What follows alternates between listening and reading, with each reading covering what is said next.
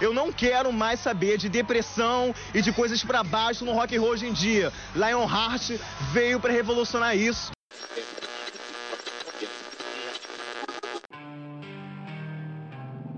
Você está ouvindo o Vinil na Estante. Sua dose semanal de música pesada.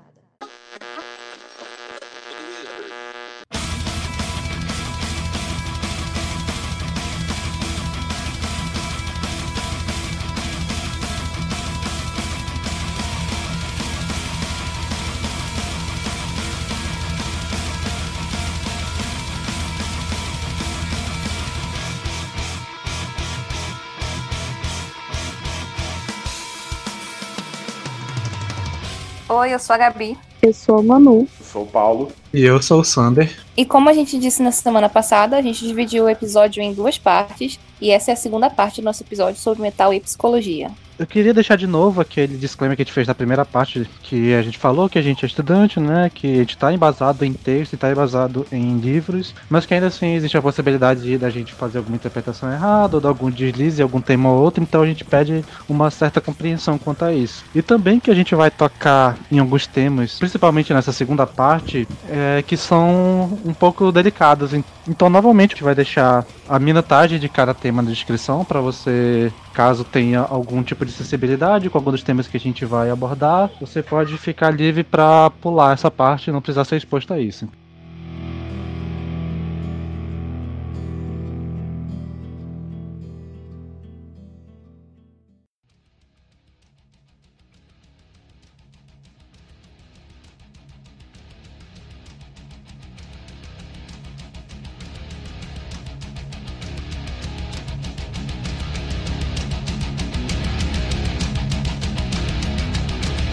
Agora a gente vai falar um pouco sobre transtornos relacionados a substâncias e começar com o alcoolismo, né, que ele é bem famoso.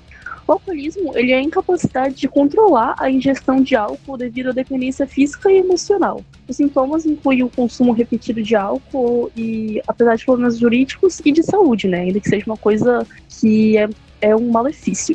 Os alcoólatras eles podem iniciar um dia com uma dose, sentir culpa por beber e querer reduzir a quantidade consumida e não conseguir entrar num constante estado de angústia. Lembrando que uh, esses distúrbios, o alcoolismo, ele não está referente à quantidade de bebida que você consome, mas sim a você não conseguir controlar aquilo. Uh, se além das suas funções cognitivas, conseguir ter um controle do quanto você está bebendo. Você extrapola e você não consegue parar aquilo ali.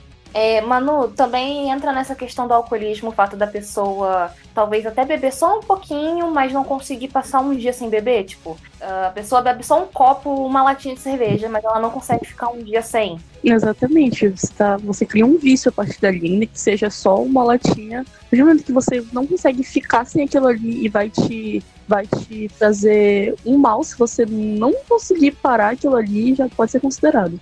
Eu paro quando eu quiser. Pessoal fala, isso. Eu tô bebendo todo dia, se quiser eu paro, só que eu não quero. Como exemplo, nós temos mais Dream Theater para vocês. Com o que é o melhor trabalho lírico do Mike Portnoy no tempo da banda, pelo menos para mim, que é a, a sequência Glass Prison, This Dying Soul, Root of All Evil, Repentance e Shattered Fortress, que é ele retratando os 12 passos da, do processo de recuperação do Alcoólicos Anônimos. Essa coletânea de músicas, digamos, começa justamente num álbum que a gente passou o episódio inteiro citando, que é o Six Degrees of Inner Turbulence. E a música de abertura do álbum é justamente The Glass Prison, que o nome já é bastante descritivo, certo? É, nessa abertura, nós temos o Mike Portnoy refletindo justamente na sensação que o álcool trazia a ele, não necessariamente pensando no aspecto negativo, mas pensando o, tudo que trazia ele na questão de convívio social e tal. Como havia dito, Glass Prison é composta por três partes. A primeira sendo a reflexão do, dos males que o álcool trouxe à vida do Mike Portnoy. A segunda se chama Restauração e reflete que é, o, as pessoas que adentram o Alcoólicos Anônimos é, acreditam nesse passo que existe um poder maior do que elas mesmas para fazer com que elas recuperem a sanidade. A terceira parte é um encontro à fé, que é chamada de revelação. Tem os dizeres de que eles tomam a decisão de abrir mão das suas vontades e viver de acordo à graça de Deus. E a segunda música dessa, dessa caminhada é a Dying Soul, que já usa bastantes referências da primeira música, da The Glass Prison. Várias, várias melodias e frases elas retornam nessa música, como a gente vai ver no resto da, da coletânea aí, da saga. E eu acho bem interessante que, na minha visão, pelo menos, na minha interpretação, parece que são duas vozes na música. Parece que uma é a do alcoólatra, que ele que pega desde o começo da música até mais ou menos ali antes do refrão, que é o cara é, se olhando no espelho e tentando confrontar, é, dizer que, que ele tá se encarando e, e, encarando a realidade na qual ele estava preso, de que ele tava vivendo uma mentira e tal. E aí toda aquela, toda aquela questão da, da consciência que a pessoa sóbria tem naquele momento ali. Que aí no refrão, quem parece que tá falando é a bebida, é o álcool, a cachaça, a pinga, a pinguça, a cervejinha, o etanol e que é o que tá falando que quer ver o corpo dele quebrando, o corpo dele mexendo, balançando, deixado no frio e essas coisas todas. Eu não sei se é realmente essa essa interpretação, mas é o que parece para mim e eu acho bem interessante. É, sim, eu, eu também sigo de acordo e concordo muito com essa interpretação, porque eu não acho que o Mike Portnoy iria dizer, ah, eu gostaria de sentir meu corpo quebrando. Então, para mim, realmente é. é a bebida falando. É, não faz muito sentido realmente. Mas eu acho legal isso. Eu achei uma boa sacada. Até porque a, a levada da música muda bastante no refrão, né? E eu acho que até concordando com isso que tu falou, na música seguinte, na Root of All Evil, tem uma repetição desse refrão, só que já é por outro ponto de vista. Que ele já vai falando que eu, eu posso sentir meu corpo quebrando, eu posso sentir meu corpo é, mexendo né? Então acho que já vai ter essa que vai ter essa virada de ponto de vista onde ele vai estar percebendo que está começando a acontecer esse tipo de coisa com ele. Então acho que até faz sentido mesmo tu falar isso. É, na sequência do refrão de This Dying Soul, nós temos um, alguns versos bem rápidos, que parece que é uma reflexão do Portnoy de como as pessoas se sentiam perto dele, ou o que o álcool estava causando a ele, por exemplo. E no fim do segundo verso mais acelerado, e é por isso que eu tirei essa interpretação, que ele diz é, controlando outras vidas enquanto eles não conseguem aturar nem pensar em você. Então uma coisa bem pesada e uma coisa que deve ter feito bastante mal ao Mike Portner. Sim, eu acho que isso fica ainda mais forte na próxima música que a gente já comentou, na Root of All Evil, que eu acho que é até complicado você citar é, em blocos, porque essas duas juntas estão muito conectadas para mim. É, e a The Root of All Evil, pra mim, parece como se fosse. É, como se ele estivesse bêbado. Como se ele estivesse tendo um surto bêbado, não sei, alguma coisa assim. Sentido. Porque, tipo assim, é, ele já fala. É, a, a, a descrição dessa letra é basicamente Uh, tipo, proud enough for you to call me arrogant, greedy enough to be labeled thief, etc, etc. Parece que ele, ele tá bêbado e ele tá meio que aceitando isso. E ele tá nesse. Ele parece que é uma letra raivosa, é como se fosse uma pessoa bêbada e agressiva, sabe? Eu não sei dizer se é isso. Para mim, ele tá se rebaixando simplesmente. Eu acho que é, tem assim, um tipo, pouco. De... É a mesma coisa, tipo, é, tá coexistindo. Ele, ele tá violento, mas ele tá ele tá violento e ele tá se rebaixando, porque na letra ele fala uh, angry enough for me to go and hurt a man, cruel enough for me to feel no grief. Eu acho que faz sentido, até trazendo aquilo que a gente falou no começo, de que esses casos de alcoolismo, quando a pessoa tem essas recaídas, ela tem esse sentimento tanto de raiva quanto de autodepreciação, de que, de que você tá se sentindo fraco por ter cedido outra vez, né? Então, e, normalmente nesses casos de recuperação sempre vai acontecer um momento em que você vai acabar tendo esse, esses, esses casos, né, de recaídas. E faz, faz sentido essa música narrar, porque ela realmente tem uma mensagem assim um pouco mais pesada no sentido de ser mais dura né, na, nas frases que ela vai trazendo. Ela, ela parece meio autodepreciativa, né? E, e, ao mesmo tempo ela é violenta. E a palavra que eu, que, que eu tava procurando é exatamente essa, recaída. Em Repentance, que é a música que segue, já é se tratando um pouco mais sobre o arrependimento. O Mike abre a música com a frase inicial de This Dying Soul, que é Hello Mirror, so glad to see you, my friend, it's been a while. E Nessa música, o Mike vai fazer uma lista de pessoas da qual ele se arrepende de possivelmente ter feito algum mal a elas. E na segunda parte dela, temos alguns ex-alcoólatras de bandas muito conhecidas. Sim, vale citar que esse, é, essa música é quase um metal opera numa música só, né? A gente tem aí Corey Taylor do Slipknot, o Mickey Lackerfeld do Opeth, Daniel Gildenlow do Pain of Salvation, que mais? John Anderson do Yes, Dave Elson do Megadeth, Steven Wilson do Porcupine Tree, vários outros, Neil Morse do Bird. Cara, reuniu só a nata. Agora, é interessante você falar que são ex-alcoólatras, eu não sabia disso. Então, essa informação eu tirei de alguns fóruns. Quando, quando eu tava bem vidrado em Dream Theater, eu tinha lido que esses caras tiveram problemas com álcool bem sérios. Nossa, isso é bizarro, eu não fazia ideia. Eu não consigo imaginar o Steven Wilson viciado em bebida real. Tanto que alguns dos músicos convidados são nomes que são. A gente pensa em metal e álcool, o nome dos caras já vem à mente, como Dave Mustaine, Geoff Tate, Bruce Dickinson e James Hetfield. Ele... Mas eles estão na música? Não, né? Não, eles não estão na música. O Mike só fez o convite, só que esses recusaram.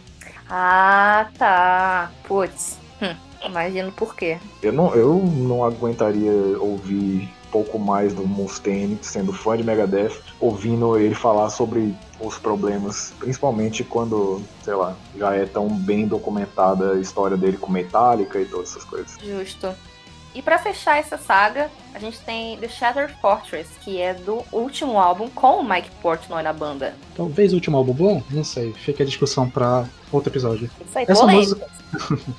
essa música é interessante porque ela é meio que uma coletânea e um recorte de todas as outras músicas. Então ela vai meio que emulando as principais partes de todas as músicas anteriores da saga, fazendo alterações é, leves, assim, mas sempre citando trechos das músicas anteriores, principalmente na melodia. E é uma música interessante porque ela vai decorrendo, né, ainda nessa, nessa transição da, do arrependimento para uma ascensão. E eu acho muito bonito em que, que o personagem vai concluindo que ele vai conseguir se curar, só que ele sempre vai precisar de ajuda de quem tá em volta dele para não voltar porque nunca é uma cura assim, é, por completa, né? Você vai estar sempre com esse estímulo muito exposto e que qualquer momento você pode ter uma recaída de novo. Então, mesmo que você consiga se fortalecer, ele sempre vai precisar do apoio de quem está por perto dele para continuar firme nessa luta. E agora um comentário acerca da saga toda, e isso vindo de uma pessoa que é extremamente fã de metal progressivo e música progressiva, eu acho muito, muito incrível que todas essas músicas, apesar de estarem em álbuns diferentes, elas estão conectadas, você consegue ouvir elas em sequência. E eu gosto muito de músicas que retomam melodias e trechos, dá essa sensação cíclica. Eu curto muito essa parada. Queria só acrescentar que, como uma pessoa não religiosa, eu admiro muito o trabalho da fé que existe na, na sequência toda das músicas, que é, é muito lindo nesse caso o, o tamanho da fé, o tamanho que Deus tem para as pessoas que estão se recuperando do vício e conseguem sair disso com, com a cabeça erguida, né, no fim das contas. Eu acho que também dá pra citar que no último trecho da última música dessa saga, ele conclui falando que após esse processo todo ele se sente responsável e que qualquer pessoa que precise passar por esse processo, ele vai estar tá lá e ele quer estar lá para estender a mão dele para ajudar essa pessoa. É, a próxima música que eu coloquei na lista é uma música de uma das minhas bandas favoritas, principalmente pela parte lírica, que é do projeto Case Offering, que é uma banda do Yanni Limetainen, que é o ex-guitarrista do Sonata Ártica, junto com o Timo Cotipeto no, nos vocais.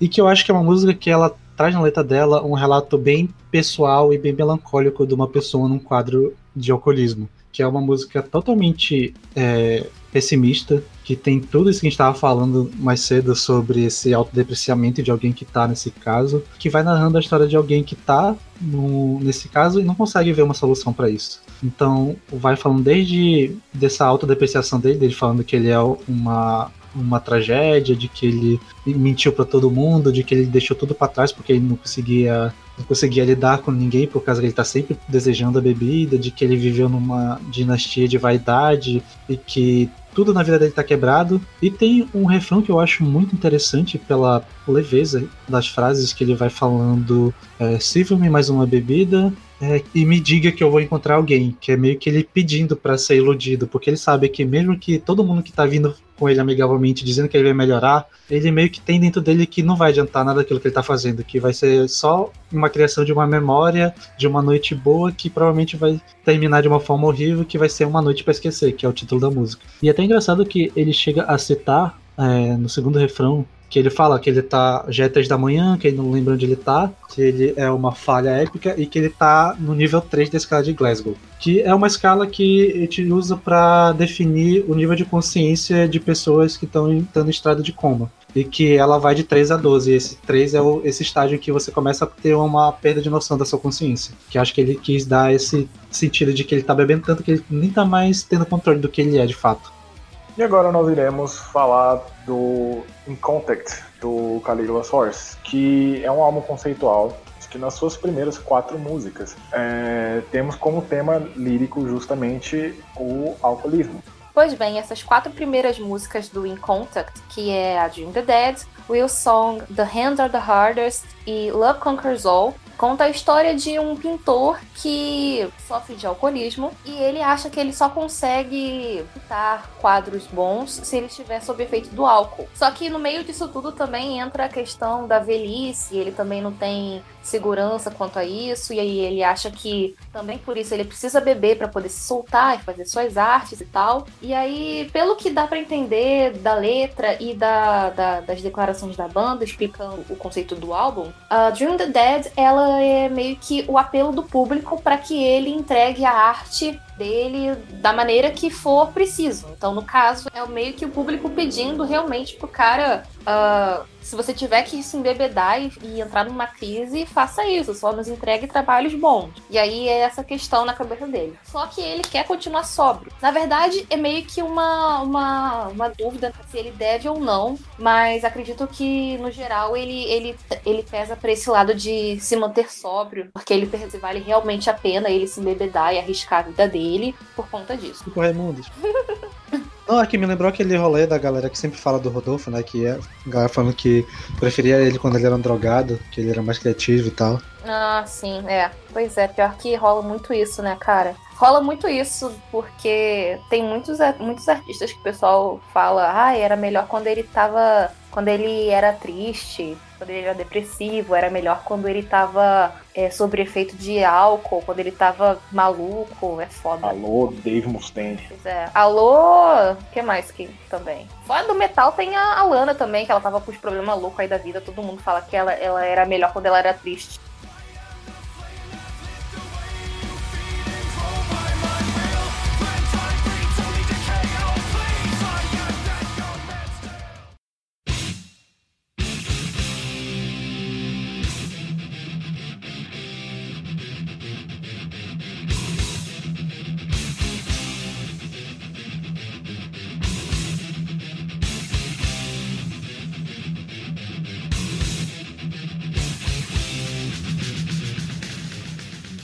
Agora a gente vai abordar sobre a dependência de drogas, né? Que você falou de rock and roll, você falou de droga. A dependência química, ela é um transtorno mental que ela é caracterizada por um grupo de sinais e sintomas decorrentes do uso de drogas, tanto ilícitas quanto as listas. Esses sintomas são a compulsão pelo uso da droga, ah, os sintomas de abstinência na falta dela, a necessidade de doses crescentes para atingir o mesmo efeito e a falta de controle sobre a quantidade do uso, além do abandono de outras atividades e a manutenção do uso, mesmo tendo prejuízos evidentes causados pela droga. E a gente não vai aqui entrar no mérito da discussão da de, tanto de legalização quanto de efeitos, é, tipo, apesar de o estudo dos efeitos de substâncias químicas e naturais no, no cérebro fazer parte, ser um, um, campo de estudo da psicologia e ter toda uma diferenciação entre dependência química e dependência psicológica, acho que aqui a gente vai focar só nas letras que tratam da dependência química nesse sentido mais da, do vício mais forte.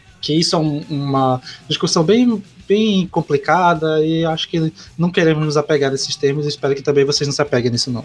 Uh, e trazendo para exemplificar, a gente tem a Master of Puppets do Metallica, que eu particularmente não sabia que era sobre droga, então fica aqui o, a informação para vocês, que ela vai falando é, tá bem claro nos, nos, trechos, me experimente, você verá que você só precisa de mais, você está dedicado como, a como eu estou matando você, e o eu lírico da canção vai falando o quão a, essa, essa substância né, química, essa dependência vai controlando a pessoa essa dependência vai virando um mestre da pessoa, que vai estar tá lá controlando as cordas dele, retorcendo a mente dele, esmagando os sonhos dele, e a pessoa vai ficar cega por aquilo, e aquilo ali vai tomar conta de todos os aspectos da vida dela. Eu queria concordar com a Manu nessa questão de que não sabia que era sobre drogas. Quando eu ouvi a música pela primeira vez, eu achei que fosse sobre satanismo. Satan.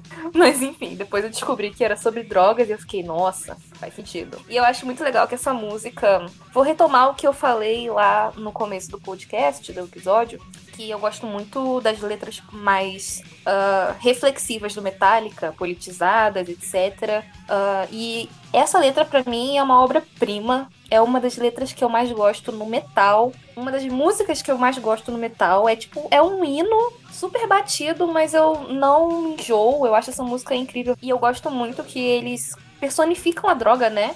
Sim, realmente. E ela é meio difícil de imaginar, né? Porque ela é meio genérica, assim, no tratamento. Na maioria dos versos dá pra entender que é o demônio de droga em si. Mas tem um verso específico que ela vai deixar claro que ela tá falando de cocaína, especificamente. Que é no, no verso da segunda estrofe, que é a Chop Your Breakfast in a Mirror que na tradução seria algo como pique seu café da manhã no espelho, que faz uma alusão ao vício em cocaína, que normalmente o vício em cocaína inibe a fome, né? E quando tá num caso muito grave, a pessoa nem passa mais a comer e o café da manhã dela costuma ser cocaína. E esse lance de, de picar seria tu fazer a, a carreirinha né, no espelho para poder fazer o uso da substância.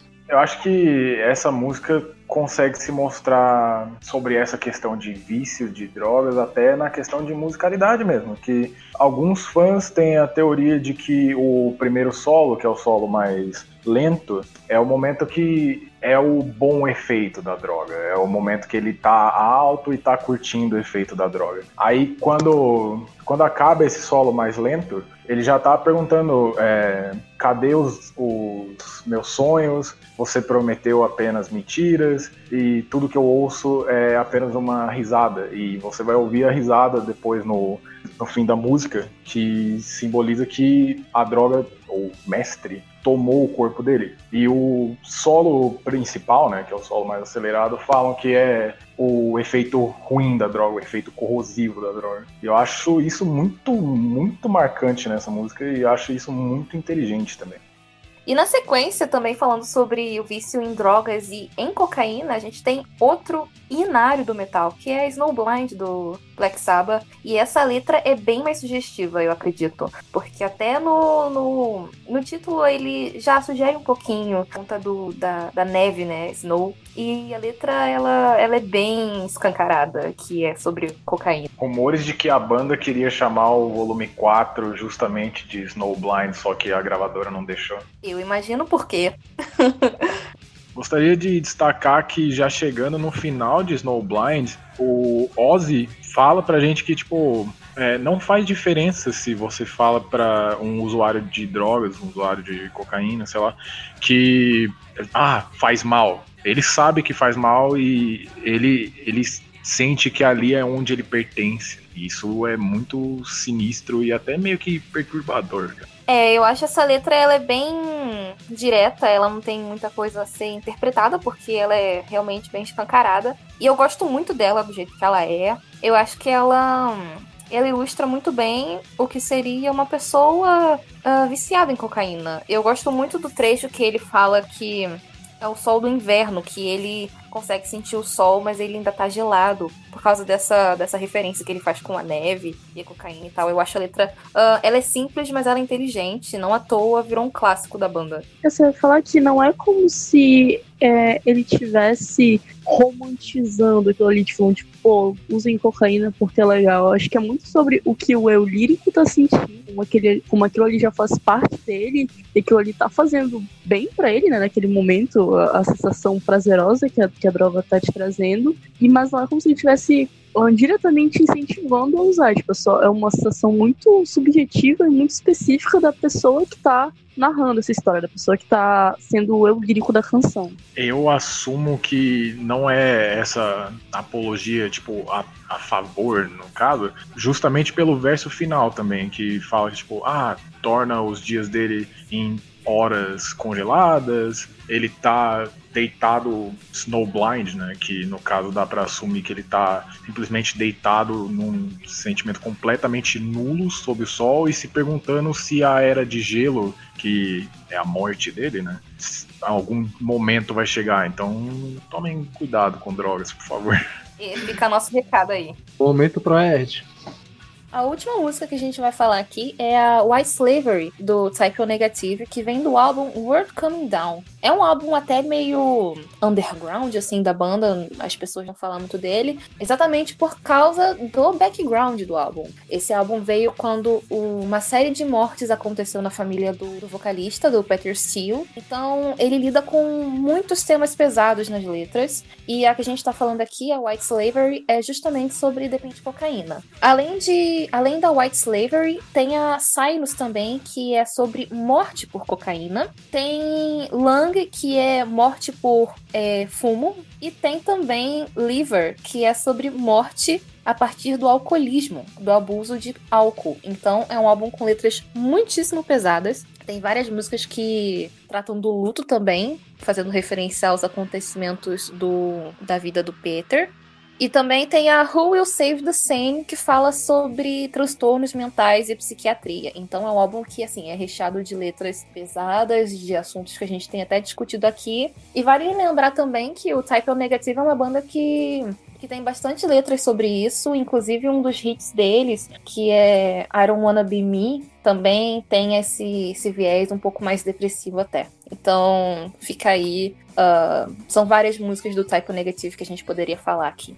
Queria fazer um destaque nessa letra do Type. Diga. Que é quando ele diz Let me say Pep Generation pra você se matar de um jeito direto Cokesit. Tipo, essa, essa parte eu achei muito louca, velho. Que ele faz brincadeira com todo o slogan de propaganda dessas duas marcas que tinham nos anos 80 e fala, tipo, Cokesit, que, tipo, a cocaína é que vai te matar, sabe? Eu achei isso muito louco. É, as letras do. Eu gosto muito das letras, de algumas letras do Typo Negative, porque eles lidam com uma forma um pouco mais irônica e cômica e tal, mas é que essas desse álbum são bem inteligentes, e mesmo com esse aspecto meio irônico, elas são pesadas. Inclusive, uma outra que eu citei, que é a Sinus, ou sino, que também fala sobre cocaína, que ela que tem a, o som de um coração acelerando até morrer. E aí o Peter Steele ele não consegue nem ouvir essa música, de tanto nervoso que causa nele por ser tão real, bizarro.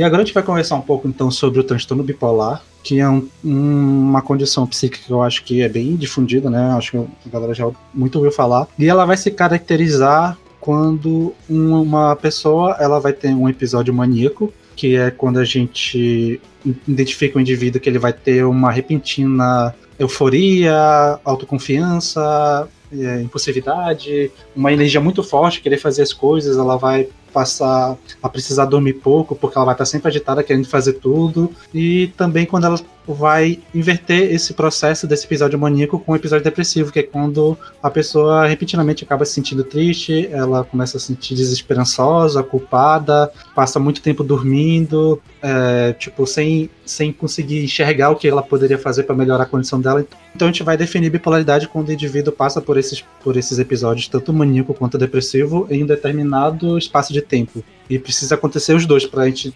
caracterizar como realmente um caso de bipolaridade. Uma das músicas que melhor exemplifica esse transtorno é mais uma música de Six Degrees of Inner Turbulence dentro da própria Six Degrees of Inner Turbulence, que é About to Crash, que mostra uma garota que estava completamente eufórica, extremamente ativa, tal, não sei o quê. Mas no fim da música é descrito que depois ela passou por um episódio de depressão profunda. E é um contraste muito grande justamente ao início da música que é completamente eufórico. Ela estava é, se sentindo muito viva, nunca se sentiu tão viva, né? E estava nas nuvens, né? Estava voando, mas após isso ela cai numa depressão profunda. Pois é, eu acho que essa música realmente exemplifica bem, é, principalmente pela dinâmica da letra de começar fazendo essa descrição mega eufórica e do meio pro final tem um ponto de virada meio repentino em que a música começa, a letra começa a soar mais triste. E faz bem é, sentido, faz bem jus ao como funciona a patologia, né?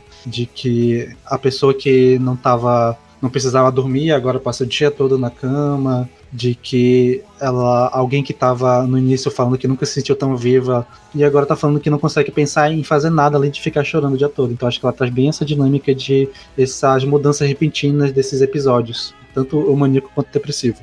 A próxima arte que a gente selecionou aqui, não é, não digo música porque é um álbum inteiro, é o Fear of a Blank Planet da banda Porcupine Tree, um clássico do prog rock aí lançado em 2007. É um álbum que ele é meio que baseado num romance chamado Lunar Park. Enquanto no romance original é, pela perspectiva do pai de uma família, no álbum do Steven Wilson é da perspectiva de um adolescente de 11 anos. E aí a gente descobre que ele tem transtorno de bipolaridade na primeira música, a faixa auto-intitulada, Pure of a Blank Planet, e numa linha no final que ele diz transtorno bipolar, não consigo lidar com esse tédio. E também tá escrito na, na própria wiki da, da, do, do álbum e em fóruns de fãs também todo mundo comenta que esse álbum ele trata sobre bastante sobre a transtorno bipolar e também TDAH. E aí, lendo um pouco as letras do, das do álbum, eu consigo identificar bastante a questão do TDAH, que o Steven Wilson, ele usou, é bem tiozão esse álbum, inclusive, é, ele reclama que a tecnologia tá tirando a concentração das pessoas, e aí a criança uh, meio que perde o que o Steven Wilson na adolescência, concentrar na, na arte e tudo mais. Então, ele critica bastante isso e usa a personagem de 11 anos problemático na visão dele, pra ilustrar essa crítica. É, e dá para você perceber muito isso ao longo do álbum, porque ele sempre tá falando é, como forma de crítica. Ah, a TV sempre tá, sempre tá ligada, eu não consigo dormir porque eu tô concentrado na música que tá tocando no meu iPod, uh, o Xbox é Deus para mim, tem todas essas, essas referências pop nas músicas, só que de forma crítica, assim. Ele que eu tenho pra falar desse álbum é que ele, é, musicalmente, ele é maravilhoso. É um, realmente um clássico, assim, do prog. As letras são muito bem feitas, muito bem escritas, apesar de ser uma coisa bem tiozão. É a palavra. Uh, eu acho que é válido.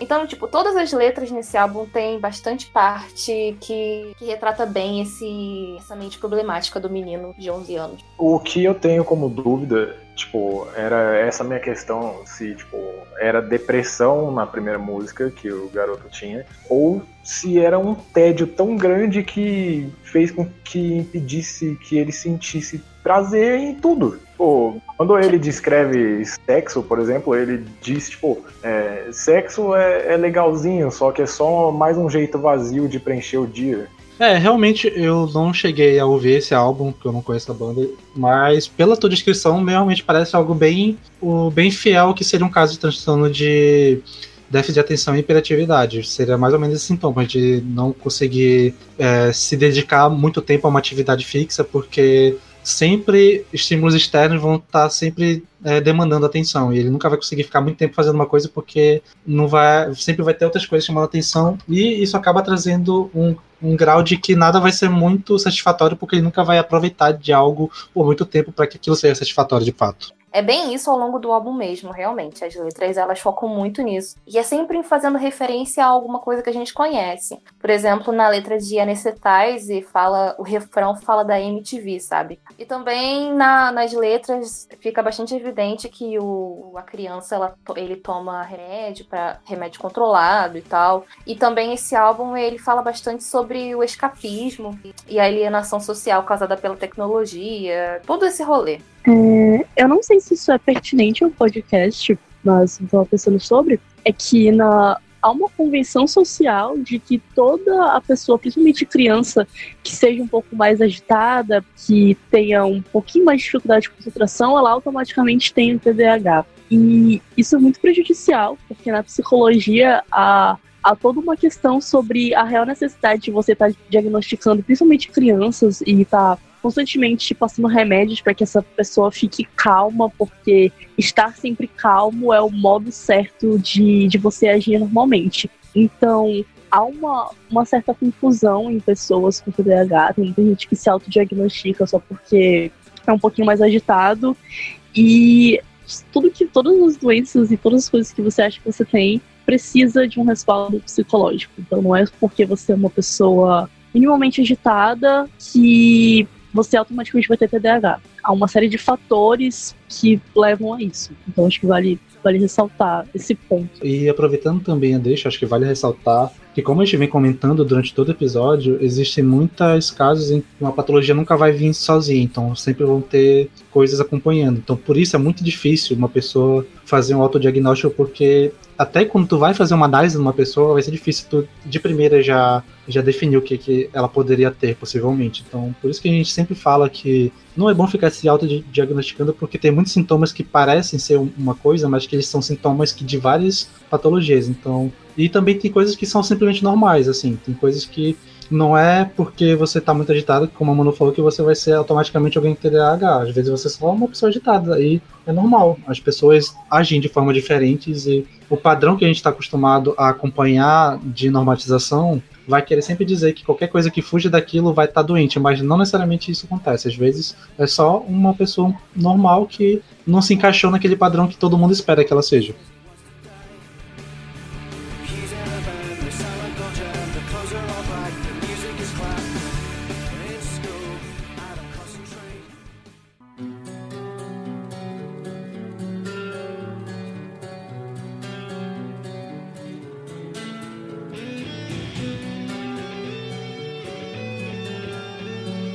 Agora a gente vai falar um pouco sobre o transtorno depressivo. O transtorno depressivo, ele é um pouco mais complicado de se abordar, porque ele varia em diversos níveis e é como se ele tivesse diversas subcaracterísticas. Geralmente ele vem acompanhado com outras patologias e etc. Mas a gente vai tentar puxar aqui de uma forma bem geral que dê para passar a ideia. Os transtornos depressivos, eles se caracterizam geralmente por tristeza suficientemente grave ou persistente para interferir no funcionamento da pessoa e muitas vezes para diminuir o interesse ou prazer nas atividades. Uh, nem sempre é especificamente sobre uma tristeza, mas sim sobre uma apatia geral em relação às coisas ao seu redor.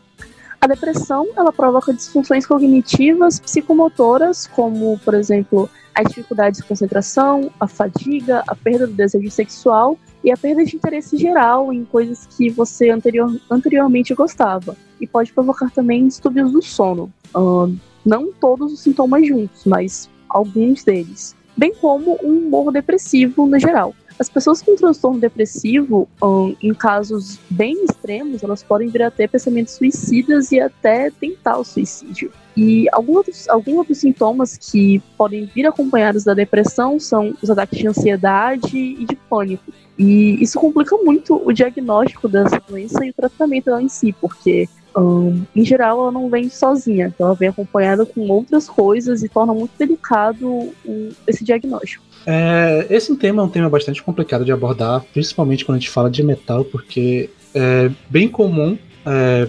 músicos do gênero terem passado por é, casos de depressão e querer relatar isso nas músicas. E existe em algum nível até uma certa romantização em algumas bandas, em alguns gêneros, sobre esses estados mais depressivos. E a gente vai tentar ter um cuidado aqui, principalmente para não querer é, vanglorizar nem nada, a gente tratar isso como a seriedade que o tema merece, mas ainda assim é, é um tema complicado, então, sei lá, a gente tem que sempre deixar isso claro de que isso é uma doença, que é uma doença grave, que é, precisa ser tratada. Então, sei lá, só para deixar aqui esse recado de que precisa de tratamento. Então, se você estiver sentindo algum desses sintomas, tente procurar uma ajuda psicológica, sempre em universidades federais elas costumam fazer atendimentos gratuitos, então quem é só você tentar procurar alguma, algum número de alguma coisa mais, mais perto, principalmente nessa época de pandemia que muitas universidades estão oferecendo atendimentos online, então fica aqui uh, esse recado para vocês. E aí, embarcando no que o Sander falou, na questão de que tem muitas bandas,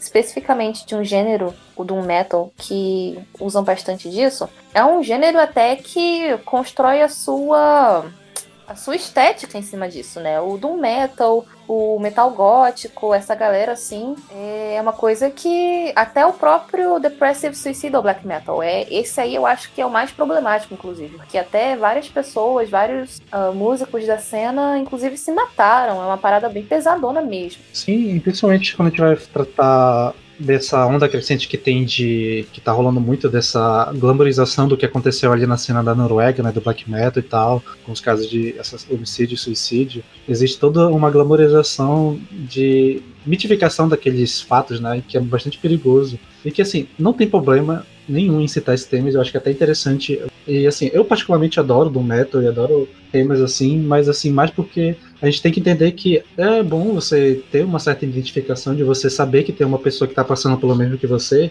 mas essa linha entre a identificação e a romantização é uma linha bem tênue e que você tá, sempre tem que ter um certo cuidado quando você for é, ter contato com esse tipo de material. Inclusive, a gente tem que dizer aqui que certas letras podem causar gatilhos intensos. Então é. E, tipo assim, eu tô falando no caso já de bandas de Depressive Suicidal Black Metal. Até o próprio som é uma coisa que particularmente me causa, me causa incômodo. Então é uma parada bem pesada. Mas fugindo então um pouco desse, desse tema, desse gênero que a gente não vai comentar aqui, vamos pra um clássico, mais um, do Metallica, que é Fate Black. Fate Black que tem uma letra bem pesada, é, descrevendo algum dos sentimentos que estavam passando na cabeça do James Hetfield na época, é, considerando que ele havia perdido a mãe dele havia pouco tempo e tinham roubado os equipamentos do Metallica, então basicamente o que ele estava fazendo é, que, a, que ele amava, assim, basicamente ele foi impedido. Obviamente que isso não se mostra tanto na letra,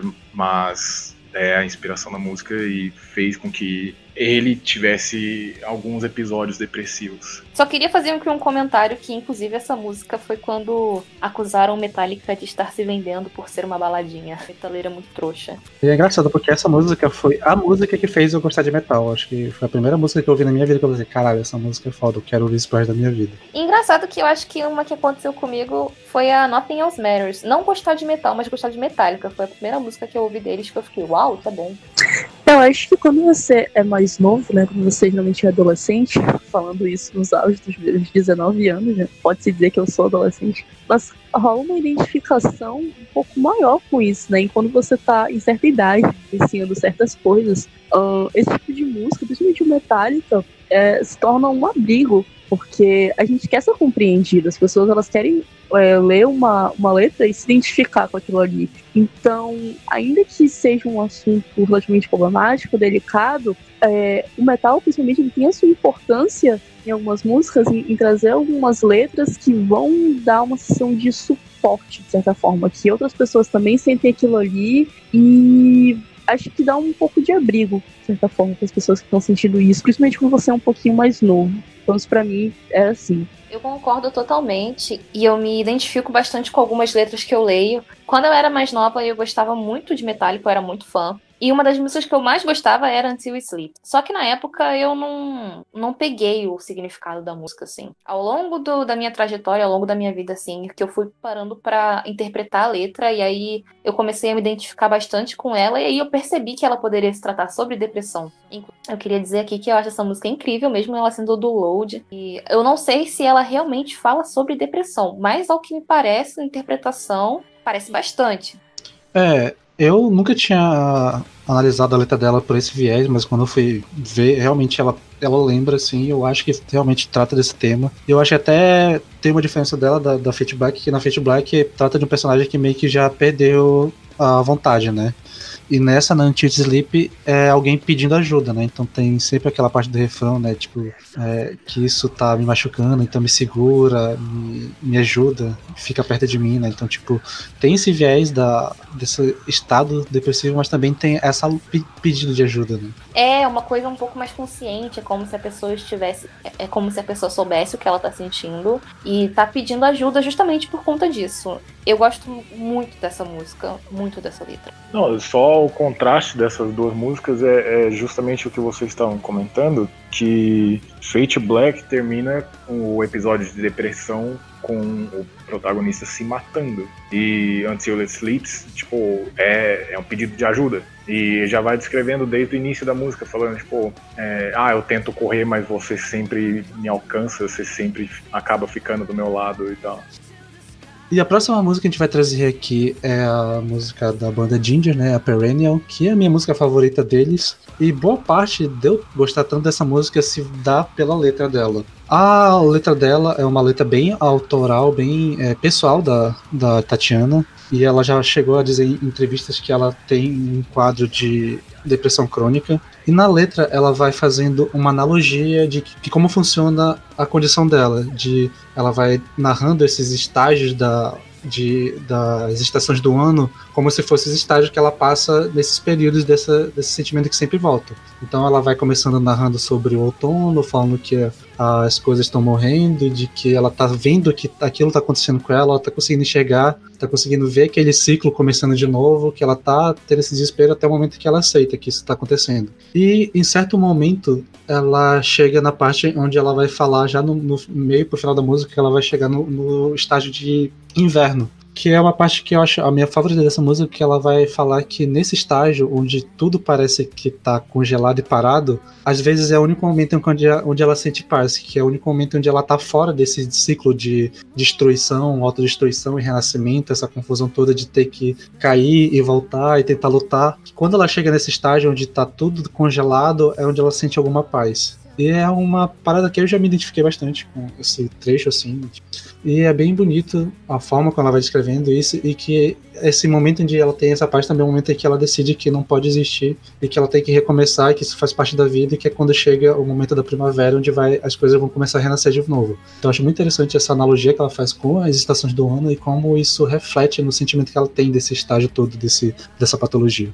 Eu ia comentar exatamente essa questão da analogia. Eu sempre acho muito incrível bandas que. letras que fazem analogia às mudanças de estações. Eu sempre acho letras ótimas. A própria The Rain Song do Led Zeppelin não tem nada a ver com o tema, mas nessa questão aí, uma ótima letra. Na sequência, a gente traz na verdade, não uma música, mas novamente um álbum, que é o Pitfalls do Lepros. Não tem como a gente escolher uma música, porque o álbum inteiro é temático sobre isso. O vocalista, o Einar Solberg, ele falou que ele escreveu esse álbum justamente quando ele estava num dos períodos mais depressivos da vida dele. O cara realmente ficou bem na fossa e ele falou isso abertamente quando ele anunciou o álbum. Então, ficou todo mundo bem chocado até a fanbase do, do Lepros ao ler o relato dele. É realmente coisa que, assim, foi. dá pra ver que foi uma coisa bem pesada mesmo. E aí, quando a gente pegou as letras do, do álbum, a gente viu aquilo se concretizando. Eu só faria uma, um destaque meio que por gosto pessoal mesmo. Uh, Distant Bells é uma música que eu gosto muito desse álbum é uma que eu me identifico bastante. E outras músicas também, I Lose Hope, como já dá para notar pelo próprio nome da música, pelo próprio título. Um, Below, Alleviate, Sky is Red, são muitas músicas, todas elas no álbum são letras pesadas, mas é aquela questão de identificação mesmo. Eu queria acrescentar desse comentário que a Gabi fez sobre o Einer na época da banda que o relato que ele fez quando eu li como fã eu fiquei muito chocado. Achei que iria perder uma das bandas que estava crescendo muito assim no cenário de prog. E uma das maiores vozes assim do metal moderno. É, é uma coisa que destrói você como fã. E quando você pega para ler a letra do álbum inteiro do Pitfalls, né, no caso, é, é uma coisa muito visual, cara. E não, na melodia toda dá, dá para sentir tudo isso também. É muito complicado. Lepros é, é, é, o tipo de coisa que eu, eu deixo para escutar em momentos muito específicos, porque me deixa muito tocada, é, é muito imersivo, sei lá, eu fico realmente aquilo ali tem um envolvimento bem grande. E é uma banda que eu comecei a escutar recentemente até, então, mas ainda assim tocou bastante, mas eu não escuto toda hora porque eu fico muito. Caralho, mas é muito bom, ouço. Eu sou muito suspeita para falar porque o Lepros também é uma das minhas bandas favoritas. Eu gosto muito dessa nova leva de bandas do prog e, e assim, esse álbum já é muito diferente do que o Lepros tinha feito até então. É muito diferente até do álbum anterior, o Marina. É bem mais sombrio e você consegue sentir o que o Einar tá falando, especialmente se você sabe desse background da depressão dele. Tem muitos trechos pesados ao longo do disco, as letras são muito pesadas, pode até ser um gatilho, então ouçam com cuidado. É, a próxima música que a gente tem pra trazer como exemplo é Paranoid, do Black Sabbath, um clássico. E eu gosto bastante dessa música porque um, você ouvindo só a melodia, e quando eu ouvi ela pelas primeiras vezes, foi muita impressão que eu tive, é uma música animadinha, né? Uma música meio quase que feliz até. Mas aí você vai pegar a letra e aí é um indivíduo que tá tendo a vida dele afetada por essa paranoia, né? Ele fala que ele terminou com a mulher dele porque ela não conseguia ajudar ele, que as pessoas estavam achando que ele era louco porque ele estava o tempo todo emburrado. Então já pega essa característica da apatia que a depressão te dá, essa coisa de você não sentir mais prazer nas coisas, que você não consegue mais rir, você não consegue mais encontrar graça e tudo fica meio cinzento, tudo fica, sabe, uh, uma sensação de apatia muito grande. Ele vai falando que felicidade que eu não consigo sentir. E o amor para mim é tão irreal. Então você tem um, de certa forma, fica mais fechado para esses sentimentos. E no final, no final não, né? Tipo, no refrão e ao longo da música, é o lírico falando que ele precisa de ajuda. Ele pergunta: você pode me ajudar ocupar minha mente? Porque o tempo todo ele tá tomado por esses sentimentos de apatia e de angústia. E esse esse sentimento de apatia ou até tipo depressão é, é, é complicado de ouvir logo após os, é, ele expressar que não consegue sentir felicidade ou acha que o sentimento de amor é não real, né? Que a música termina basicamente falando tipo é, eu falo para você aproveitar a vida. Eu gostaria que eu pudesse fazer isso, mas é muito tarde. E numa música que parece tão animada quanto Paranoid, em qualquer versão, seja do Black Sabbath ou qualquer outro cover, é, isso é complicadíssimo de ouvir, cara. Seja eu de ia... qualquer banda. Eu ia falar exatamente desse trecho. Eu acho ele o mais pesado da música. Ele é muito carregado quando ele fala. É, é tipo um lamento isso, né, cara? É, é, esse trecho é foda. E assim, a gente, nesse tema específico, a gente poderia passar um episódio em todo só citando, porque existe muita, muita, muita, muito material para trabalhar sobre esse tema. Mas só para não deixar passar em branco, eu gostaria de citar uma das minhas bandas favoritas, o Solo the Sun, que é uma banda sueca que de Death Doom, né, mais melódico, e que sempre tra trata esse tipo de tema na, nas suas letras e que a história da banda, principalmente a história recente da banda, é um pouco trágica, porque o, o, o, o líder e compositor principal da banda, né, que é o Yuha, ele era ele era casado com uma cantora que é a Leston Bridge e ela tinha câncer e até surgiram eles fizeram uma banda que é o Trees of Eternity que um dos objetivos era levantar fundos para o tratamento dela só que ela acabou não conseguindo vencer essa batalha e ela faleceu.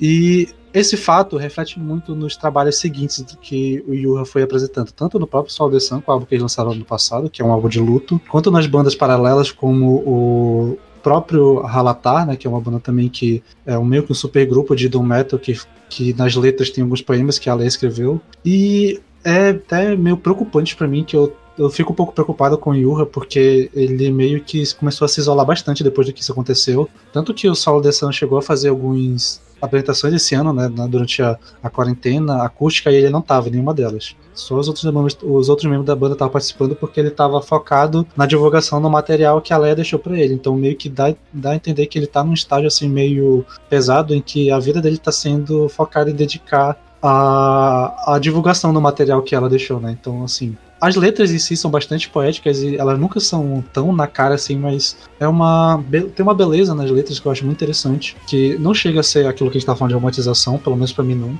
mas é uma forma de expressão muito bonita e que também deixa um pouco preocupado, principalmente com Yuha, né, como eu já mencionei. Outras bandas aí dessa galera do Doom Metal tem o Catatonia, que é uma banda que é bem famosa por ter letras depressivas, especialmente no começo da carreira. Então nem adianta também a gente escolher uma aqui para falar, porque assim, um álbum inteiro fala sobre depressão e como o Jonas se sentia na época e tal. Uh, eu acho que eu, o que eu posso destacar aqui é, a, o álbum Tonight's Decision, que para mim eu acho que é o mais depressivo, com as letras mais pesadas, com músicas com títulos do tipo I Am Nothing, ou This Punishment, ou For My Demons. É uma coisa bem assim, pesadona, emo e tal. Outras bandas também desse movimento, My Dying Bride, uh, rola um pouco parecido com o que o Sander falou sobre Swallow the Sun. O pai do frontman também morreu e o cara fez várias músicas. Uma das músicas do, do My Dying Bride faz menção a isso. Acho que é The Day My Father Left, uma coisa assim. The Day My Father Died. Então tem essa pegada aí bem depressiva. O Doom inteiro tem essa característica, né? É um gênero bem depressivo em sua essência.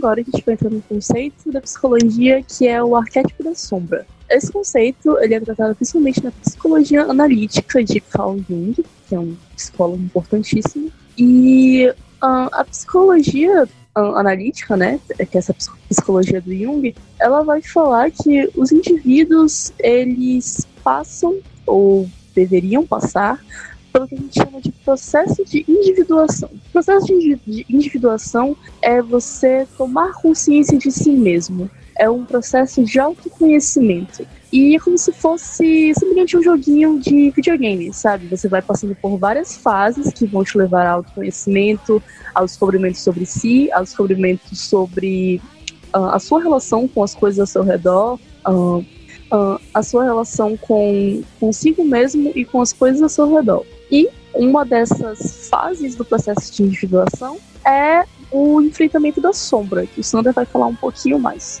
Então, complementando um pouco sobre esse tema, durante esse processo, uma das premissas básicas do Jung é que é preciso encontrar um equilíbrio com esses aspectos da personalidade que tu vai confrontar. O primeiro que vai ser é a persona, que é como se fosse uma máscara que tu veste para lidar com as outras pessoas, para lidar com o mundo exterior. E o segundo seria a sombra, que ela seria, ela seria meio que a junção de todos os aspectos negativos da tua personalidade que você nunca conseguiu lidar de forma consciente, tá? Tudo que você não gosta de si, todos os teus medos, todas as tuas fraquezas, todas as suas falhas que você não admite que tem, elas meio que não somem de ti porque tu não lida com elas. Elas vão estar no teu inconsciente e elas vão estar sempre se alimentando e tentando aparecer para ti, tentando te confrontar. E o Jung vai afirmar que a melhor forma de lidar com isso seria você confrontar, não é você fugir, não é você você ignorar, é você entender aquilo e tentar trabalhar para que haja um equilíbrio entre o que você gosta e o que você não gosta, do que você quer ser, do que você não quer ser. Tipo, é tudo uma questão de equilíbrio de você enxergar o teu lado negativo e entender que ele faz parte de ti e que não adianta você ignorar isso porque ele nunca vai embora. Ele é você também de certa forma. Então você precisa aprender a conviver com ele para que vocês passem a trabalhar em conjunto.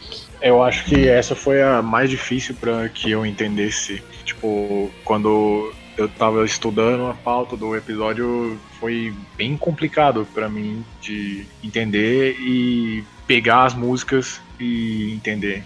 Ia falar que para entender melhor sobre isso, o menino tem um podcast muito bom de psicologia analítica.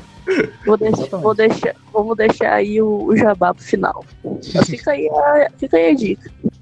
Uma dessas músicas que abordam esse tema é a Demons in You da Tária, do álbum The Shadow Self, que inclusive o nome do álbum já faz uma referência a esse estudo do Carl Jung.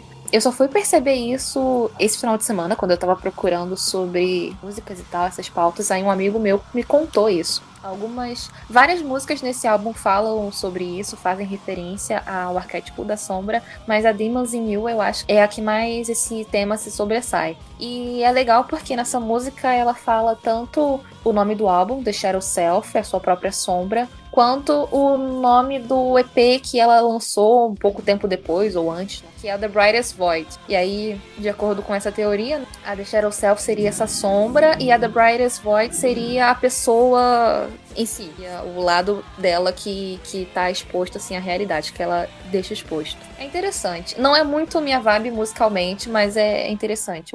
Outra música que toca esse tema, mas que não é tão explícita assim, é a música Sacred Serenity do Death. Ela é meio complicada assim de identificar esses aspectos porque ela tá bem nas entrelinhas, mas ela soa e eu já vi muita gente na internet concordando também com isso de que como se fosse esse processo de aceitação desse lado negativo, que dá para te pelo menos eu consigo fazer essa leitura levando a minha interpretação que a música ela vai estar tá falando sobre esse lado negativo durante o tempo todo, falando sobre é, que ele começa, né, falando que onde quer que a gente vá, a sua sombra nunca, nunca tá longe do que dos teus passos e tal, já falando sobre que você está sendo observado. E apesar de eu não achar ela tão clara assim, o refrão eu acho que tem na interlinha dele, quando ela fala que sagrado é o presente em que eles têm sem saber, que eu acho que dá essa interpretação de que essa necessidade de você se juntar com esse seu lado seria esse presente sagrado, porque o Jung ele vai trabalhar muito esse conceito quase religiosos assim, né, com essas palavras mais assim, sagradas e tal. E pelo menos eu consigo ter essa visão de que quando ele vai falar que é sagrado, é o presente que eles, eles têm sem saber, seria essa ideia de que boa parte do para você sentir como um ser completo, para você ter essa, esse caminho de autoconhecimento, de conseguir lidar com seus medos, é você encarar isso, você se unir com isso. E é um conceito assim que basicamente não é muito explorado na, no, no mundo como um todo. E é, e é meio que como se fosse essa aquela ideia de que a resposta está sempre dentro de ti, só que não, a gente sempre quer evitar esse confronto porque não é algo fácil e não é algo que vai ser satisfatório de fazer porque normalmente é algo doloroso. Essa do Death não é tão explícita, mas essa próxima vai fechar com chave de ouro a explicitaça, que é a 46 and 2 do Tool. Essa banda maravilhosa que o, que o Sander tem picuinha. Sander, uma pergunta. Uh, o nome da música, esse número, tem alguma relação com a, com a teoria do Carl Jung? É, não. Pelo que eu procurei, né, eu também... A única coisa que quando eu fui ler a letra não entendi o que era, era literalmente esse número. Aí eu fui fazer umas pesquisas sobre, e pelo que eu vi, ela é uma referência genética, com, tem a ver com o número de cromossomos ideais, assim. Meio que o número de cromossomos normais são 44 e 2, mas existe alguma teoria que poderiam chegar a ser 46 e 2. Então ele meio que vai fazer essa relação do título desse 46 e 2 sendo um, o teu estágio ideal. Então, chegar no 46 e 2 seria você chegar nesse processo de evolução que no Jung ele vai chamar de self. Então, eu imagino que esse 46 e 2 seja uma referência biológica e genética para o que seria o self, que é o conceito do Jung que quando você completa esse processo e consegue ter essa comunhão com todos esses teus todas as partes da tua personalidade. Cara, essa banda é muito big brain. Uma coisa aqui que eu não sei se não sei se precisa se vai colocar no episódio ou não, mas eu não sei se alguns de vocês gostam de filosofia ou gostam de Nietzsche, mas eu achei essa parada da, do arquétipo da sombra bem parecido com o conceito de Apolíneo e Dionísio do. Ah, mas o Jung também, ele era. Ele tirou muita coisa de filósofo. Ele era bem. Nietzsche principalmente. Inclusive, tem até um. É do Nietzsche que tem aquele caso, mano, que ele não entendeu exatamente uma coisa que a gente escreveu. E ele ligou uhum. pra irmã. e ele é. ligou pra irmã do Nietzsche pra perguntar qual era aquilo. É exatamente isso. Caralho! ele mandou um zap pra ela. Ah, eu, eu reparei que tem uma parte na obra do Nietzsche em que ele fala tal coisa, isso me lembra muito um livro, não sei o que lá. Aí ele foi perguntar da irmã dele e ele viu que o Nietzsche tinha lido esse livro quando ele era criança. A música em si, eu acho que ela, ela é bem completa a respeito desse processo em si, desse confronto com a sombra. Principalmente, no, tipo, desde o início até o final, ela vai falando sobre tá, esse coisa, principalmente sobre o lance da mudança, né? De tá vendo essa mudança na pele, de tá vendo suas cascas, tá tentando juntar, tá tentando sair, essa ida e volta que vai indo. E eu acho que o trecho que mais é, sou interessante para mim é logo no final, lá pro final da música, onde ele fala que é, eu escolho viver e crescer, tomar e doar, mover, aprender a amar e chorar, matar e morrer. Ele vai citando várias coisas que parecem é, contraditórias, mas é o que é o princípio básico desse processo é que para você ter esse contato com a sombra, para você ter esse domínio do que é você de fato, você vai ter que aprender que vai ser necessário você sofrer, vai ser necessário você fazer coisas que são moralmente dúbias, porque o teu eu interno, o, o, você de verdade não liga tanto assim para moral imposta pelos outros. Então você vai ter que aprender o que é necessário para sobreviver, para evoluir, que é o que ele cita, né? Eu vou, vou fazer o que for preciso para atravessar, para para fazer esses passos, mesmo que sejam coisas que não sejam bem vistas pelas pessoas em volta. Engraçado você citar essa parte, porque eu também ia falar sobre ela, é uma das que eu mais gostei assim da letra, depois de entender que se tratava desse arquétipo da sombra, que eu não entendi essa letra até estudar para esse, esse episódio, vivendo e aprendendo. E a interpretação que eu tirei dessa, dessa, desse verso é que, na verdade, o, a, as, prime, as, as, primeiras estrofes que ele fala que ele escolhe viver, crescer, tomar e doar, mover, aprender e amar, seria o lado que ele mostra para a sociedade, o lado, é, esse lado consciente, moral e tal. E aí a parte de chorar, matar, morrer, ser paranoico, mentir, odiar e temer e fazer o que for preciso para sobreviver, sobreviver seria a sombra dele. Não, foi totalmente conciso. Quando eu li pela primeira vez, eu achei um pouquinho mais confuso, não peguei tanto, mas aí eu fui lendo de novo e acho que passa muito essa coisa que o processo de individuação de tu aceitar essas coisas que tu, que tu geralmente negligencia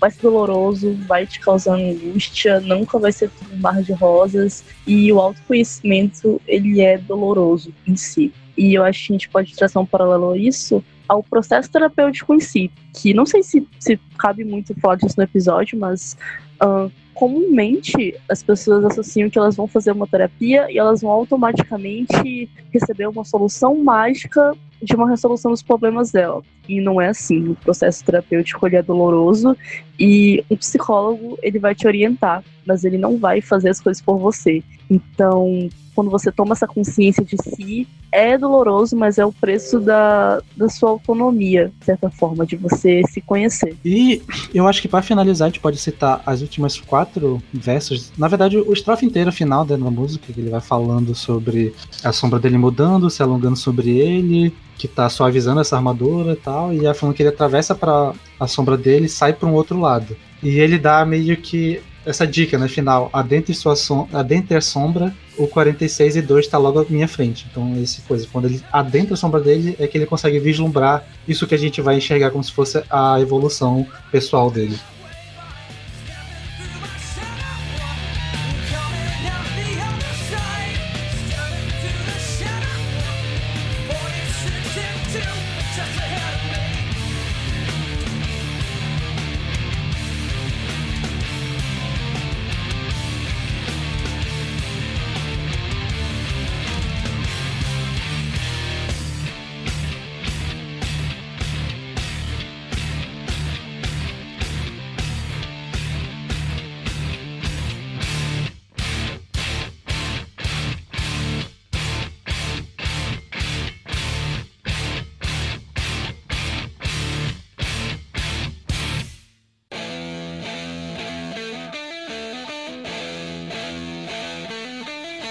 Se você ouviu o episódio até aqui, muito obrigada pela sua audiência. A gente também tá no Twitter e no Instagram com VNEPodcast. A gente está sempre interagindo com vocês, é, lendo suas recomendações, suas críticas, seus feedbacks. Então, encontra a gente lá, segue a gente.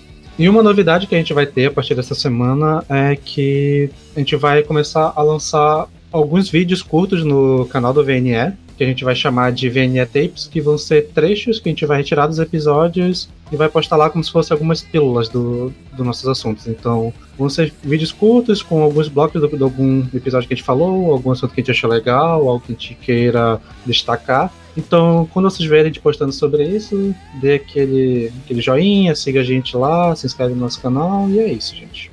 Nós estaremos lendo os comentários que vocês fizerem em qualquer uma das nossas redes sociais e, e nós debateremos os comentários no podcast entre nós. Lembrando que eu tô lá no Youngcast Fapsi. que é um podcast de psicologia analítica feito só por universitários de psicologia então, é um grupo de estudos que a gente está tentando falar sobre psicologia analítica, sobre Carl Jung de uma forma mais acessível. Tem eu, tem o Sandra e mais uma galera muito foda lá. Então, se você se interessou pelo assunto, ouve a gente no Spotify ou em qualquer outra plataforma de podcast. E as nossas redes sociais são Youngcast underline Fapsi, tanto no Twitter quanto no Instagram. E a gente está no YouTube também, só procurar Youngcast Fapsi, que tem uns trechinhos nos nossos episódios para quem quer ter uma prévia sobre o que a gente fala. Então, vejam lá que é muito legal. E a gente vai levar o Paulo lá, né, pro, pro Jungcast, próximo episódio. Então, semana que vem, assim, daqui a uma, uma ou duas semanas, fique ligado em novidades que vão aparecer por aí. Mais um crossover. Vai ter crossover. Fiquem agora com Alice in Chains, Angry Chair.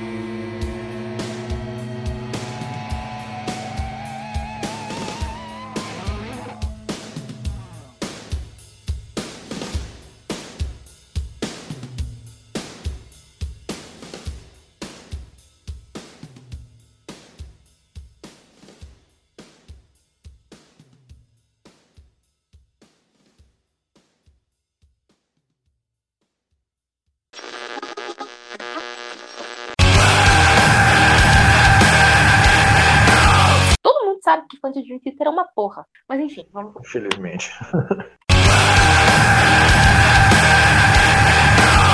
Nem eu conceitual. concordo comigo, pra mim o melhor é o Ima World. A Wake é melhor. Enfim, Não vamos tira o continuar. valor dele. Vocês estão parecendo os fãs chatos de Dream agora. Parece mesmo. É porque Dream Theater né, é uma banda que incita a chatice nas pessoas. Não tem jeito. Acho que a Manu até dormiu já uma hora dessa vindo isso aí, da gente. Tá, Não, mas eu aí é. Olha aí. Ele saiu das camadas. Não saiu. Ai, pistolou, foda-se. Manu, tu quer falar dela? Tu viu ela? Vai me deixar sozinho aqui? Não, eu vou soltar a tua mão nessa aí, Sandra. Beleza. Eu já, eu já ia perguntar. Cadê? ia- É essa hora que a Carol faz falta, porque ela ia estar aqui comigo. Ah, é verdade. Hum, fala onde da Mas- Carolzinha. Tá participando um pouco dos dois negócios. Sim. Eu tô com saudade da Carol também. Né? É o Proerd, abicho da droga, Rogerinho.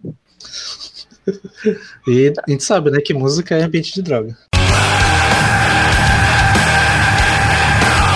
Só pra não vir gente falando, ah, porque droga não vicia, não sei o que lá, eu fumo minha maconha, não sou viciado, pá. Não, usa droga aí e não vem encher o nosso saco. Eu fumo crack todo dia, tá? Eu não sou viciado.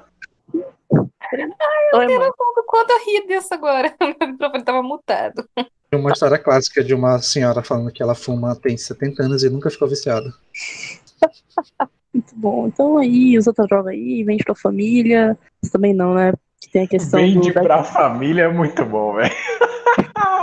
tem a questão da guerra às drogas também. É um assunto muito delicado. Vamos, vamos falar geralzão aqui. Tá.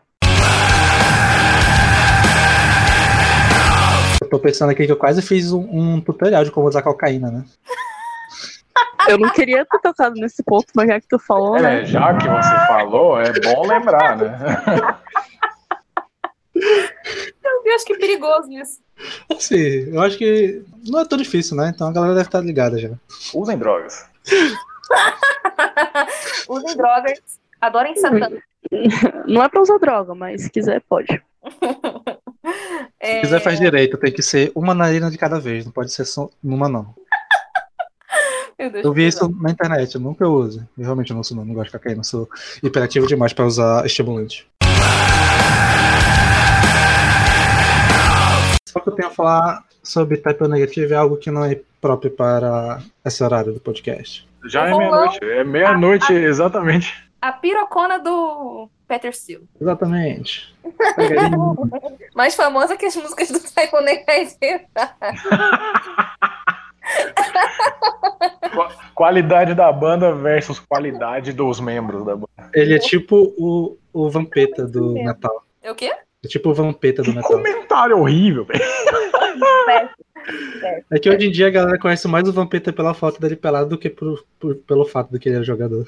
Ah, Só que moto. É meio que o público pedindo moto de novo. Meu Deus, eu odeio a minha rua. Que assim, moto. Fala sobre. sobre. Caralho, moto de novo! Inferno. Né, The Shadow Self. Caralho! Tem bastante letras sobre isso. Moto. Eu achei engraçado porque deu a impressão que tu falou que os vários hits dele falam sobre moto. Sobre o quê? Moto? Ah, Mas aí seria Judas Priest. Pelo amor de Deus. Verdade, isso aí. Cadê o Renan uma hora dessa, né? Oh, mas eu amo Judas Priest. Não, não, lógico também, né? Nada melhor do que ouvir sobre moto, estrada.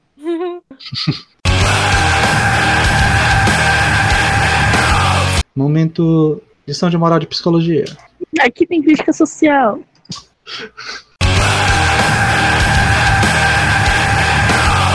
Aqui tem denúncia. O Spotify, ele, ah, não sei o que, é a maior plataforma e não paga a gente que cria conteúdo. 60 dólares essa merda. Mil anos falando, lendo igual uma filha da puta e não recebe nem um centavo, eu, hein, se fuder. Adorei o. Aqui tem denúncia, tá ligado? Já começa no grau, mano. Ai, Spotify paga nós, mano. A gente tá divulgando artista, a gente tá upando o serviço na sua plataforma, caralho. Vou fazer uma playlist pra vocês ali. É, a gente tá servindo, a gente tá tentando trazer mais usuários pra essa porra de aplicativo. E o YouTube também, que bloqueou nosso vídeo na Dinamarca hoje, filho da puta. Exatamente, tenho certeza que tem algum dinamarquês ansioso esperando por episódio novo que não vai ter. É foda, isso é foda. É muito bom, velho.